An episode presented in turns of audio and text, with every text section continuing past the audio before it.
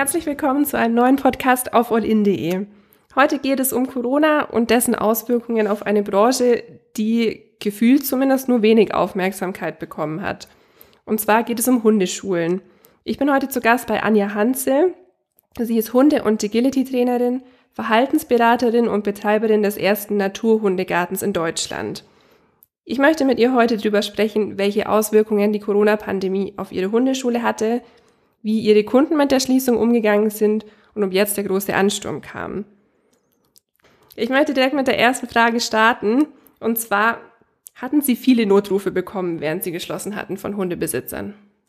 Zu Beginn der Schließung kamen noch sehr viele Anrufe, äh, Hilferufe. Komischerweise, je länger die Schließung war, auch um die Weihnachtszeit und Neu neues Jahr, äh, wurden die Anrufe weniger, weil es so in das Bewusstsein gesickert ist, ja, die Hundeschulen haben zu und dann auch da gar nicht äh, angefragt wurden, sondern online zum Beispiel sehr viel nach Hilfestellung und Lösungen gesucht wurden. Okay.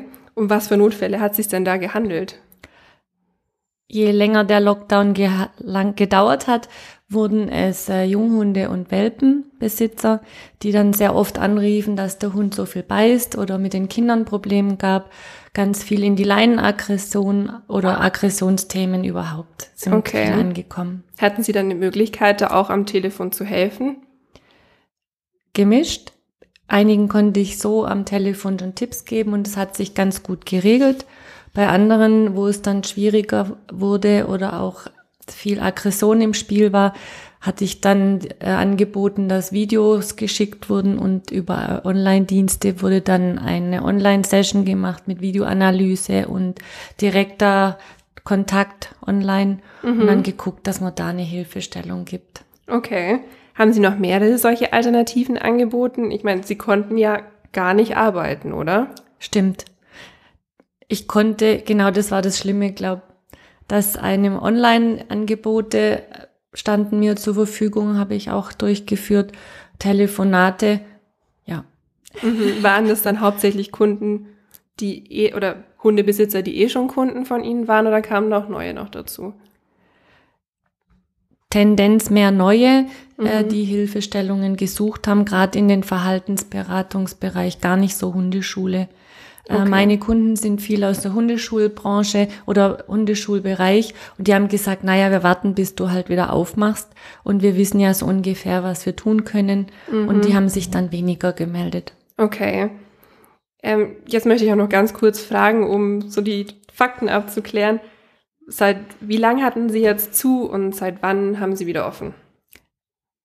Definitiv geschlossen wurde ich äh, Mitte Dezember wo auch ein klares Berufsverbot ausgesprochen wurde, mir schriftlich. Und geöffnet habe ich jetzt vor knapp drei Wochen, wurde wieder rausgegeben von meinem Trainerverband, dass ich öffnen darf. Okay. Wie würden Sie sagen, wie sehr hat Sie die Corona-Krise getroffen? Ich denke schon emotional sehr stark. Ähm, existenziell ging es. Von daher war das jetzt für mich kein existenzielles Thema, aber ein emotionales Thema, nicht helfen zu können, keine Arbeit zu haben und auch diese Erwartungsunsicherheit, wann ich wieder arbeiten darf. Es war überhaupt nicht mhm. einschätzbar, wann ich wieder beginnen kann. Und äh, dieses äh, gebundene Hände bei den Anrufen und zu merken, hier ist ganz große Not, das war schwierig. Haben Sie dann immer ganz gespannt auf die Bund-Länder-Konferenzen geguckt oder sich die Inzidenzzahlen angeschaut? Oder wie kann ich mir das vorstellen? Man sitzt ja irgendwie auf heißen Kohlen wahrscheinlich. Ja, das Gefühl kommt schon nah, ja. Also die Konferenzen waren immer das Wichtigste anzuschauen und dann natürlich abzugleichen, sehr viel über meinen Verband. Gehöre ich wo dazu? Kann ich kann ich nicht. Und da wurde es ja immer landkreismäßig unterschieden und das hat es dann so schwierig gemacht. Wo werde ich einkategorisiert? Darf ich schon, darf die andere? Und das war dann immer so ein bisschen ein Puzzlespiel. Ja. Wie, wie haben Sie sich währenddessen über Wasser gehalten? Haben Sie staatliche Hilfen bekommen oder ja, wie Sie schon gesagt haben, Sie haben ja Telefonate geführt, aber da ist es ja auch irgendwie schwierig, was dafür oder wie viel was dafür abzurechnen. Ja, das war eine normale Abrechnung, wie jetzt ein Live-Training auch. Ein Mhm. bisschen Corona-Rabatt, weil alle natürlich schwach auf der Brust Ja, waren oder natürlich. sind. Ähm, und sonst warten, dass sie wieder aufmachen kann. Mhm. Haben Sie vom Staat was bekommen? Ich hätte bestimmt beantragen können, habe es aber nicht Okay, beantragt. okay. Dann ähm, vielleicht für diese, die sich nicht so auskennen mit Hunden, mit Hundeschulen, wie sieht denn Normalbetrieb bei Ihnen aus? Wie, wie ist der Umgang mit den Hunden, mit den Hundebesitzern? Wie viel haben Sie zu tun? Haben Sie Angestellte? Mhm. also ich bin Solo-Selbstständige, bin irgendwie, arbeite gern alleine. Mhm. Ähm, sieht so aus, dass es unterschiedliche gibt, dass manche nur Einzelstunde haben wollen, weil sie spezielle Themen haben und deswegen kommen ein paar Stunden oder eine Stunde, je nach Thema. Es sind aber auch viele jetzt mit Welpen und Junghunde, ähm, die gerne in eine fortlaufende Arbeit einsteigen wollen und da in Gruppenstunden kommen. Meine Gruppenstunden sind sehr klein gehalten, auch jetzt durch Corona, aber auch schon vorher unabhängig, äh, dass ich sehr individuell arbeiten kann, so auf die Teams zugeschnitten. Ich habe dann feste Gruppen, die zusammen dann wachsen und auch lernen, so dass sich alle gut kennen und jeder kann jederzeit aufhören oder weitermachen. Und wie sieht das Training dann aus in der Gruppe? Mm, Ich mache eine Mischung, je kleiner die Hunde, mache ich noch auf einer grünen Wiese. Auf meiner Hundeschule habe ich eine grüne Wiese. Mhm. Da machen wir so Basisübungen, dass die Hunde und Halter geschult werden. Wie baue ich eine Übung auf? Bisschen Theorie, wie mache ich das richtig? Und je älter und erfahrener die Halter werden, ähm, baue ich dann auch im Naturhundegarten äh, spielerische Elemente rein oder im Garten hat's Naturaufgaben, da mache ich dann Beschäftigung und Training in Beschäftigung, Waldspaziergänge, Stadttraining, ähm, Parkplätze an der B12, wo ich bin. Mhm. Also versuche ich aus dem Platz rauszukommen, so dass die Hunde überall lernen, noch wieder zu gehorchen, auch unter Ablenkung. Okay. Ähm, eine Hundeschule stellt man sich jetzt, wenn man sich nicht auskennt, eher so vor, ich komme mit meinem Welpen dahin, bin dann da zwei Monate oder so und dann hört der Welpe und dann ist die Sache auch wieder erledigt. Jein. das ist wieder ein bisschen wie Kindererziehung. Manche, die gehen so locker durchs Leben und durch die Erziehung und andere sind spezielle Charakter. Da ist die Erziehungsarbeit dann etwas länger. Okay. Und gerade Hunde, die pubertär dann so sieben, acht Monate einsteigen, die brauchen dann fast intensivere Begleitung wie eine Welpe. Okay. Das heißt, es hört nicht so schnell auf. Man muss da schon etwas Geduld haben und Herzblut reinsetzen. Mhm, okay. Ich möchte noch mal kurz auf Corona an sich zurückkommen. Ja, Sie haben schon gesagt, bei Ihnen war es natürlich schwierig, aber Sie kamen jetzt nicht an existenzielle Grenzen. Haben Sie da auch schlimmere Dinge von Kollegen äh, gehört? Ja, ähm, da ist wieder so das Thema alleinerziehend oder Frauen, die jetzt hauptberuflich den Job machen oder auch Angestellte haben ähm, größere Hundeschulen mit Angestellten.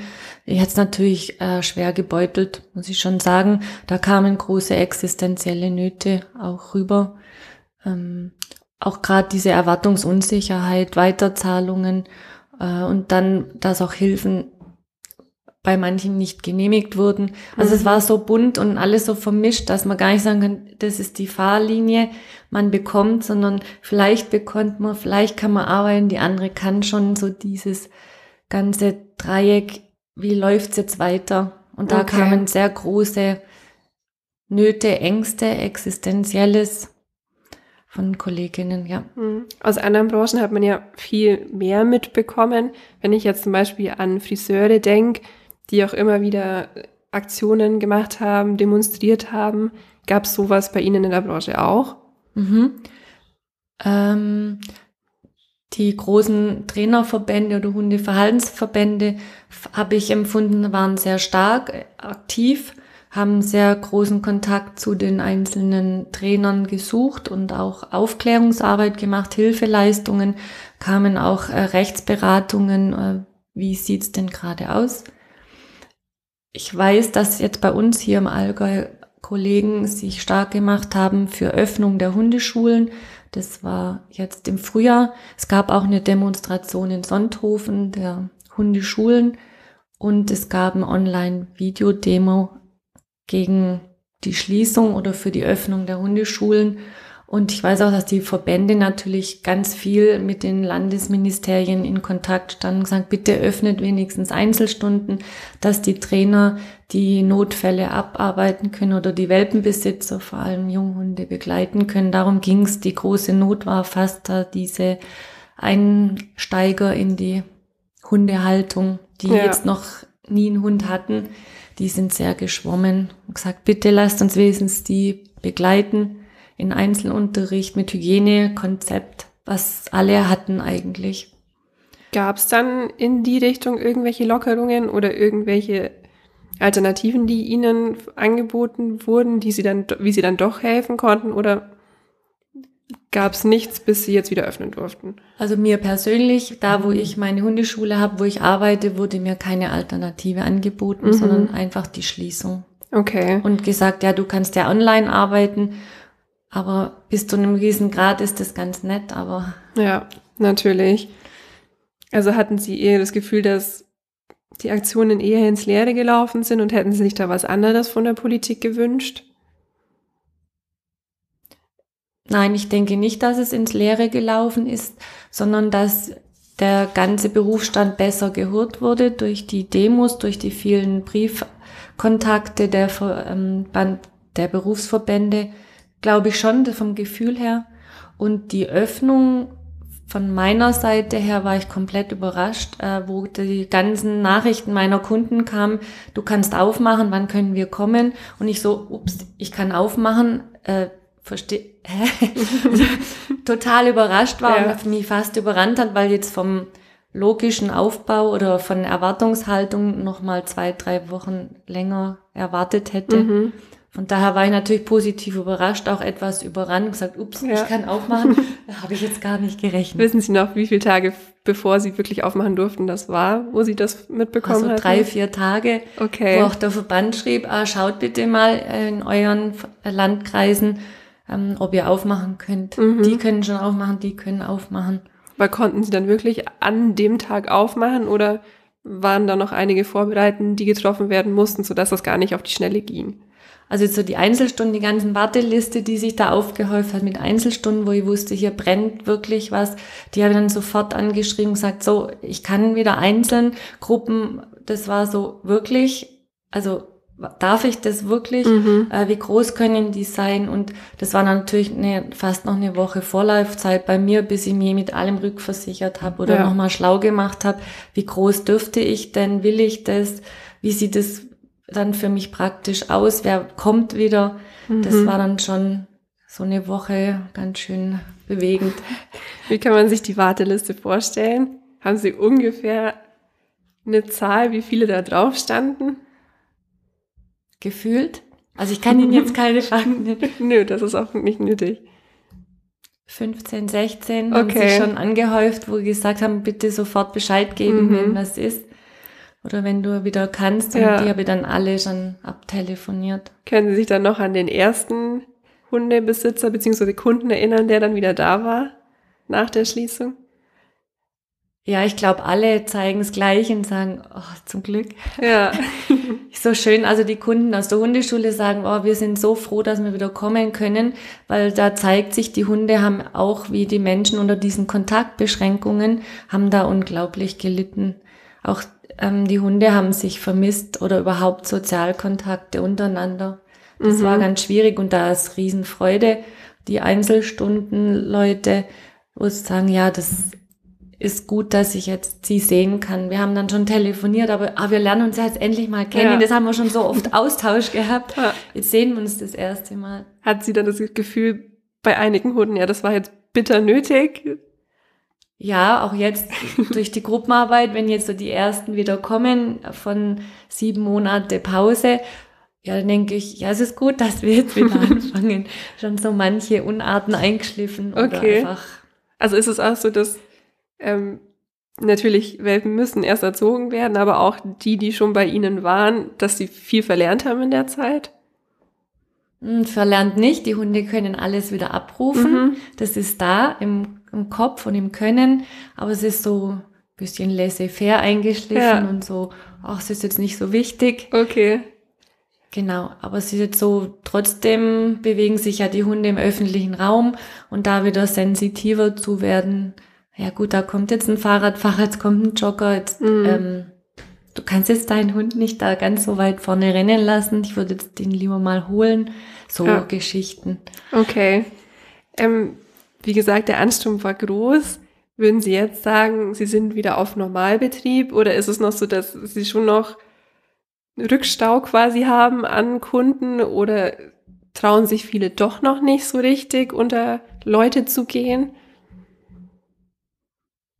Ich, ob sie sich nicht trauen oder wie, wie, wie viele also, nicht kommen, kann, kann ja, ich jetzt nicht abschätzen. Aber so im Vergleich zu vor der Schließung, beziehungsweise vor der Pandemie, das ist ja vielleicht dann nochmal was anderes. Also ich denke, die Leute haben einen höheren Wunsch, in die Hundeschule zu kommen äh, oder Hilfe zu bekommen, das erlebe ich jetzt. Also der Ansturm ist unvermindert äh, und das Interesse oder die Anfragen, dass ich sage, ups, ich äh, muss mich jetzt mal sortieren und so eins nach dem anderen mal abfragen, um Angebote zu machen und teilweise dann sage jetzt, ich, also ich mache jetzt hier kurz einen Stopp und vielleicht in einer Woche oder zwei nochmal melden, weil ich das gar nicht so. Ja, aber ist ja auch schön. Ja, das ist cool. Ja. Haben Sie denn noch viele Einschränkungen jetzt? Also ich meine, bei Einzelunterricht ist es vielleicht nicht so schlimm, aber wie Sie schon meinten, bei Gruppen, wie ist das mit Abstand, Masken mhm. oder einer limitierten Anzahl an Teilnehmern? Gibt es sowas? Ich habe nicht geguckt, weil ich immer kleine Gruppen, also ich habe mhm. am Anfang, wo ich ja. öffnen durfte, geschaut. Ähm, aktuell schaue ich jetzt die Zahlen an und habe aber meine kleinen Gruppen beibehalten, wo ich sage, da bin ich immer im grünen Bereich, will ich auch so arbeiten. Von daher deckt sich das jetzt gerade ganz gut. Mhm. Mm, Einschränkungen, die normalen Abstandsregeln, wie wir überall haben und ähm, halt die Hunde nicht anlangen, Fremde, ja. fremde Leinen und so. Also da ist dieses Hygienekonzept. Und was ich nicht anbiete, sind die ganzen Veranstaltungen in Spieletreffs, wo dann mehr Leute dann zusammenkämen, weil da wollen natürlich viele kommen. Mhm. Oder Wanderungen, so dass da bin ich noch zu. Ja, also da warten Sie noch ab und ja, ich will das okay. Mhm. Müssen die Hundebesitzer beziehungsweise Sie dann auch Masken tragen? Dadurch, dass großes Gelände ist, da jetzt keine Maske, aber ah, okay. immer im Außenbereich sind mit großem Abstand. Mhm. Ja, interessant. Also sehen, sehen Sie es jetzt gar nicht so schlimm an, diese Regeln beachten zu müssen, weil sie auch nie, sie gar nicht so sehr einschränken. Könnte man das so sagen? In meiner Gruppenarbeit oder Einzelstundenarbeit fühle ich mich jetzt nicht eingeschränkt. Also ich mhm. persönlich, andere sehen das vielleicht andere ja. Kollegen, die mehr Angestellte haben oder größere Gruppen oder größere Angebote, kann ich jetzt da nicht für reden. Da rede ich jetzt nur für mich. Ähm, was ich schon vermisse, natürlich diese Spieletreffs oder so, wo ich weiß, da kommen auch Familien oder so zusammen und viele Menschen. Das vermisse ich weiterhin. Würde ich gern machen. Aber aus Vorsicht, also sage ja. einfach, ich möchte da nicht ja. irgendwo gegen zu viel. Und da haben Sie auch noch nichts Genaues geplant, wann das wieder stattfinden soll. Mhm. Okay. Ja, gut. Ähm, ich möchte zum Schluss, wenn ich schon mal eine Hundetrainerin zu Gast habe, auch noch die Chance nutzen, um so ein paar allgemeine Fragen zu stellen. Können Sie mir sagen, wann ein Hund eine Hundeschule besuchen sollte? Gibt es irgendwie einen Zeitpunkt, ab wann ein Welpe kommen soll? Oder wenn jetzt irgendwelche neuen Probleme auftauchen, kann ich dann auch mit einem drei Jahre alten Hund kommen? Ist es irgendwann zu spät, zu einer Hundeschule zu gehen mit einem Hund? Ich würde sagen, sobald die Welpe kommt, wäre es cool zu überlegen, in eine Hundeschule zu gehen, des Vertrauens. Vielleicht so ein, zwei Wochen Pause oder ein bisschen ankommen lassen und dann in so einen kleinen Welpentreff, wo Sozialkontakte sind, wäre cool. Sonst Junghunde unbedingt. Äh, und Erwachsene immer. Es geht immer, auch Senioren kann man noch ganz schön, also Seniorenhunde kann mhm. man noch ganz schön beschäftigen. Das Agility, was Sie angesprochen haben, ist für alle Altersklassen ab Junghund ungefähr ideal. Können Sie kurz vielleicht erklären, worum es da geht? Es ist eigentlich so ein Gerätetraining in die Agility, so das bekannteste, was alle kennen. Die Agility ist was ähnliches, sind andere Geräte, äh, die aber alle den Sinn haben, Verlangsamung, konzentrierte Arbeit und viel in die Muskelarbeit gehen, in die Zurücknahme, schon darüber zu trainieren, aber alles langsam koordiniert. Okay. Können Sie vielleicht grob zusammenfassen, mit welchen Problemen Hundebesitzer zu Ihnen kommen? Sie haben jetzt schon eben angesprochen vorher, wie es jetzt ist mit Welpen oder dass Hunde auch Probleme mit den Kindern oft ähm, haben. Gibt es da irgendwie so ein Hauptproblem, wenn ein Hundebesitzer zu Ihnen kommt? Ja, bei den Welpen ist es meistens das Beißen, also die Beißhemmung lernen am Menschen, was die Hunde erst lernen müssen. Das macht sehr große Probleme, gerade wenn kleinere Kinder in Familien sind und den ersten Hund haben, dass da die Erwartungen andere sind, wie dann die Realität. Wie schnell kann man Hunden sowas abtrainieren? Das kommt jetzt so ein bisschen aufs Können oder Begabungen, aufs mhm. Empathie an zwei, drei Wochen, bis mhm. manche brauchen sehr viel länger, weil sie einfach so den Zugang zu der Welpe schwer finden. Und dann natürlich jetzt die ganzen Tierschutzwelpen, die aus den Welpenhandel zu uns kommen, die sind wirklich nicht ohne und sehr problematisch zum Teil, wo jetzt der Mensch gar nichts kann, aber diese mhm. Welpe vom Start ins Leben schon extrem schlechten Start hatte. Und wo man sagen muss, sehr komplizierte Hunde, mit großen Angstverhalten. Das ist der zweite Bereich, Angstverhalten, Traumata, gerade die Tierschutzhunde, bis hin Leinenaggressionen aus Frustrationen. Gerade Corona hat extrem hohe Frustrationsaggressionen hervorgebracht, weil die Hunde nicht mehr irgendwo hin durften. Mhm. Leinenführigkeit ist ein immerwährendes Thema und das Zurückkommen. Das sind so die ganz ja. großen Themen, der Hundehalter. Ja. Jetzt haben Sie meine nächste Frage schon größtenteils, glaube ich, beantwortet. Und zwar wäre die gewesen, ob, wenn ein Hund schlecht erzogen ist, ob dann immer der Besitzer schuld ist. Nein. Nee. ja, jein. Also es ist eine schwierige Antwort, aber ich denke, man sollte jeden Hund versuchen zu erziehen oder erziehen, weil ähm, aber es gibt durchaus Hundecharaktere oder Lebensgeschichten, die das etwas erschweren und eine höhere Toleranz oder eine höhere Fleiß oder eine höhere Geduld vom Halter erfordern, die jetzt manche aufbringen und manche nicht aufbringen. Mhm. Was jetzt so ich oder vielleicht auch meine Trainerkollegen mit großer Besorgnis sehen, ist, was jetzt die nächsten Monate kommen wird, weil da wird Corona noch einen Rattenschwanz nachziehen, weil es einfach ist, sind sieben Monate fast Schließung. Das heißt, wir haben jetzt pubertierende Junghunde, die nicht in die Hundeschulen konnten, Online-Schulungen gemacht haben, so Kurse, mhm. die jetzt für meinen Geschmack viele gar nicht erzogen sind oder nicht gut erzogen ja. sind und uns jetzt langsam auffallen werden oder in der Gesellschaft, in der Stadt, überall auch merken werden, dass da einfach Schulung weggebrochen war und äh, jetzt die Probleme kommen oder auch viele Abgaben. Das ist jetzt, was ich merke, mit Welpenbesitzeranfragen, die auch kommen in die Einzelstunden, wo ich sage, die Konstellation passt gar nicht. Das heißt, da wurde der falsche Hund geholt. Die mhm. Erwartungen kann der Hund gar nicht erfüllen.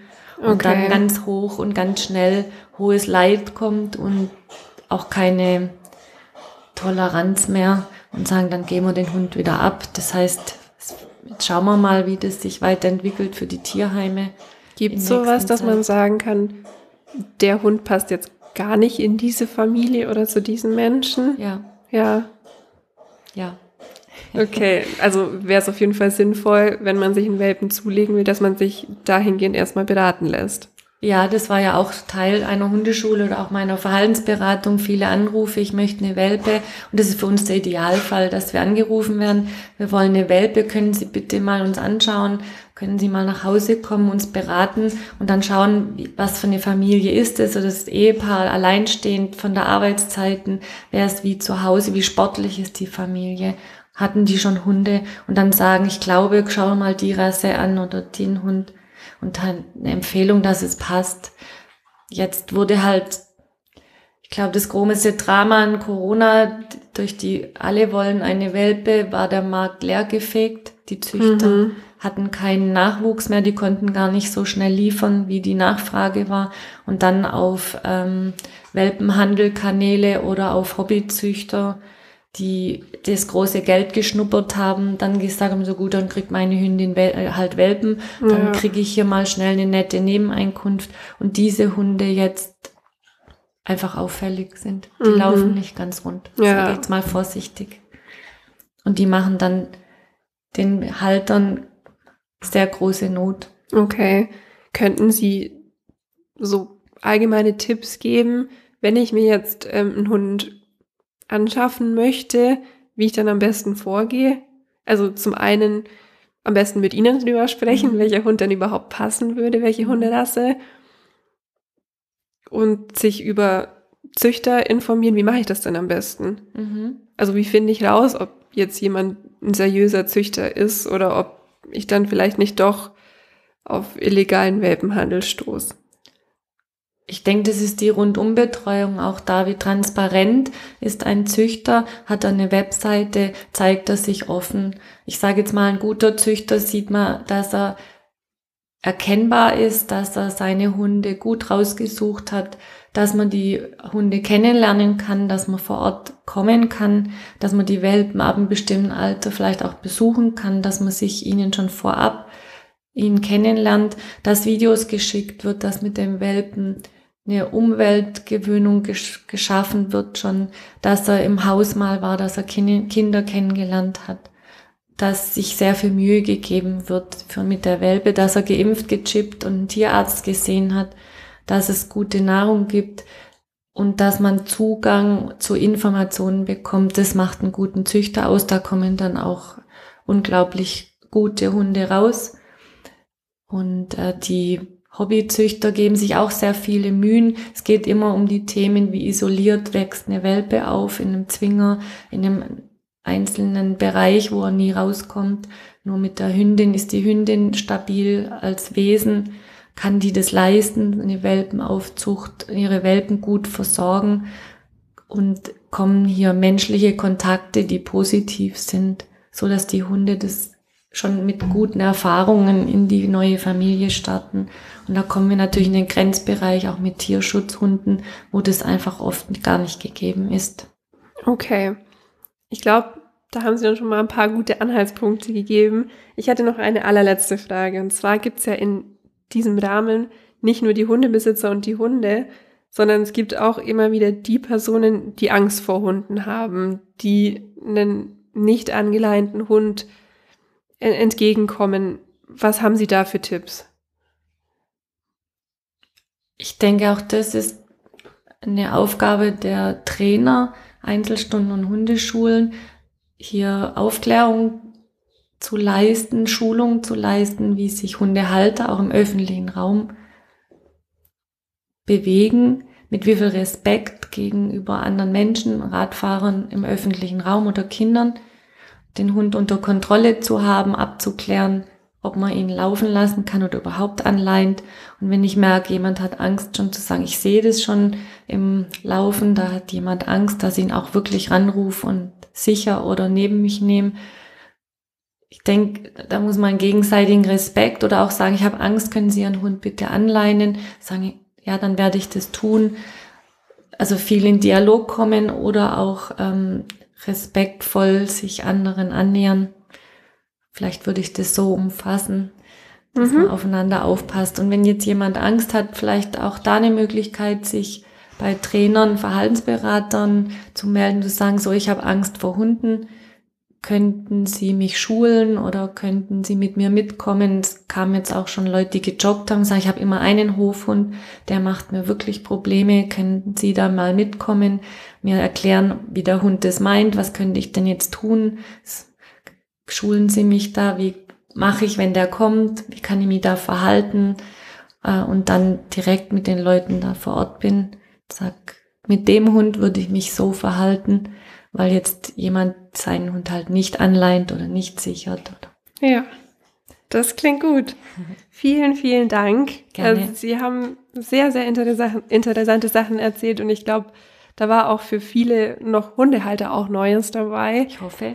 Ich wünsche Ihnen auf jeden Fall alles Gute, jetzt wo Sie wieder offen haben. Danke. Ich wünsche, dass der Andrang weiter, ich wünsche Ihnen, dass der Andrang weiterhin so groß bleibt mhm. und äh, alles Gute für die Zukunft. Vielen Dank Ihnen auch. Dankeschön.